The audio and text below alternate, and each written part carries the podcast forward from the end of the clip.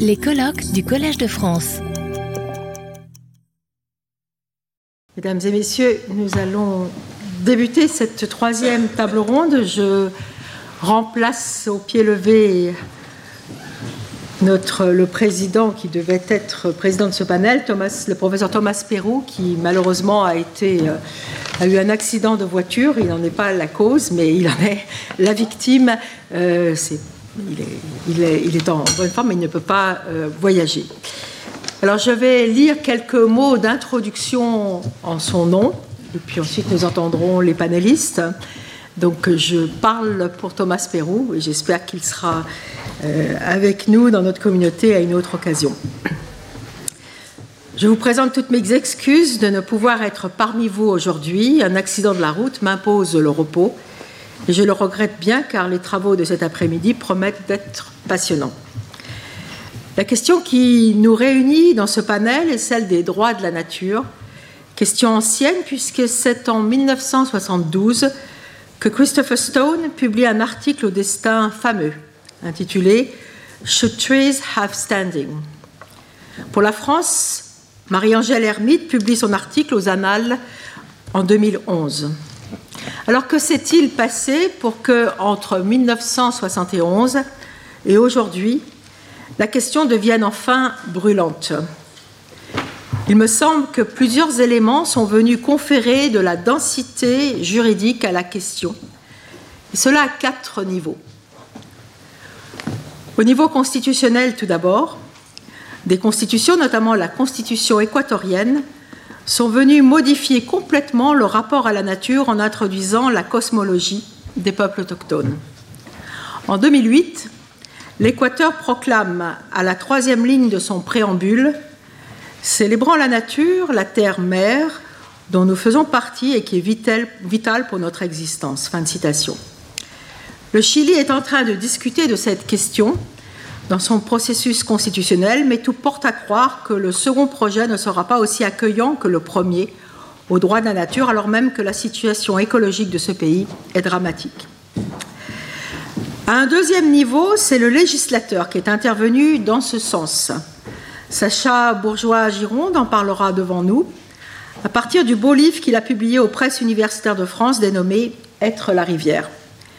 Depuis l'expérience néo-zélandaise, le législateur espagnol a emboîté le pas pour, donner des droits à Mar Menor.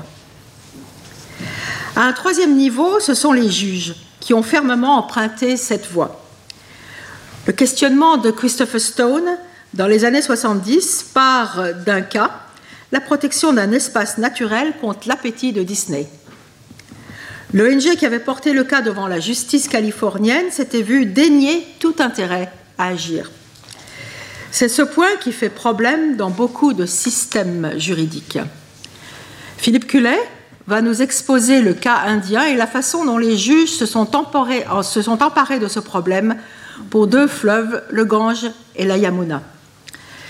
Ce qui réunit le cas néo-zélandais et le cas indien, même si les instruments juridiques utilisés diffèrent, c'est qu'il s'agit dans les deux cas de la reconnaissance juridique de la cosmologie des populations dont le rapport à la nature est radicalement différent d'une autre. Autrement dit, ce n'est pas seulement la nature qui trouve droit de citer dans notre univers juridique, c'est aussi la vision du monde des peuples que l'Europe a asservi. À un dernier niveau, nous verrons avec Nelly Matzluck la question des droits de la nature en droit international, question fascinante évidemment fascinante pour un non-internationaliste qui voit le droit international originellement comme le droit du partage des ressources du monde entre grandes puissances et donc la nature comme source de profit. Va-t-on vers un changement de paradigme ici aussi? La question des droits de la nature est fortement débattue aujourd'hui et des environnementalistes français sont très opposés à leur reconnaissance. On peut toutefois s'étonner, et je terminerai sur ce point, sur le fait que le droit ait intégré si facilement les personnes morales dans sa sphère de protection, fiction par excellence, et que désormais même le Conseil d'État protège la vie privée des personnes morales. La Cour suprême américaine leur donne droit, leur, donne, reconnaît le droit à la liberté d'expression. Mais pourquoi alors se pose-t-on tant de questions sur les droits de la nature? Je laisse avec euh, grand plaisir la parole à Sacha Bourgeois-Gironde pour discuter de la personnalité juridique des entités environnementales ou comment humaniser la nature en droit, réflexion à partir du cas du fleuve Wanganaoui. Alors Sacha Bourgeois-Gironde est euh, professeur à l'université Paris Panthéon-Assas, chercheur à l'Institut Jean Nicot, École normale supérieure, et professeur invité à l'université de Haïfa. Sacha, tu as la parole. Retrouvez tous les contenus du Collège de France sur www.colège-2-france.fr.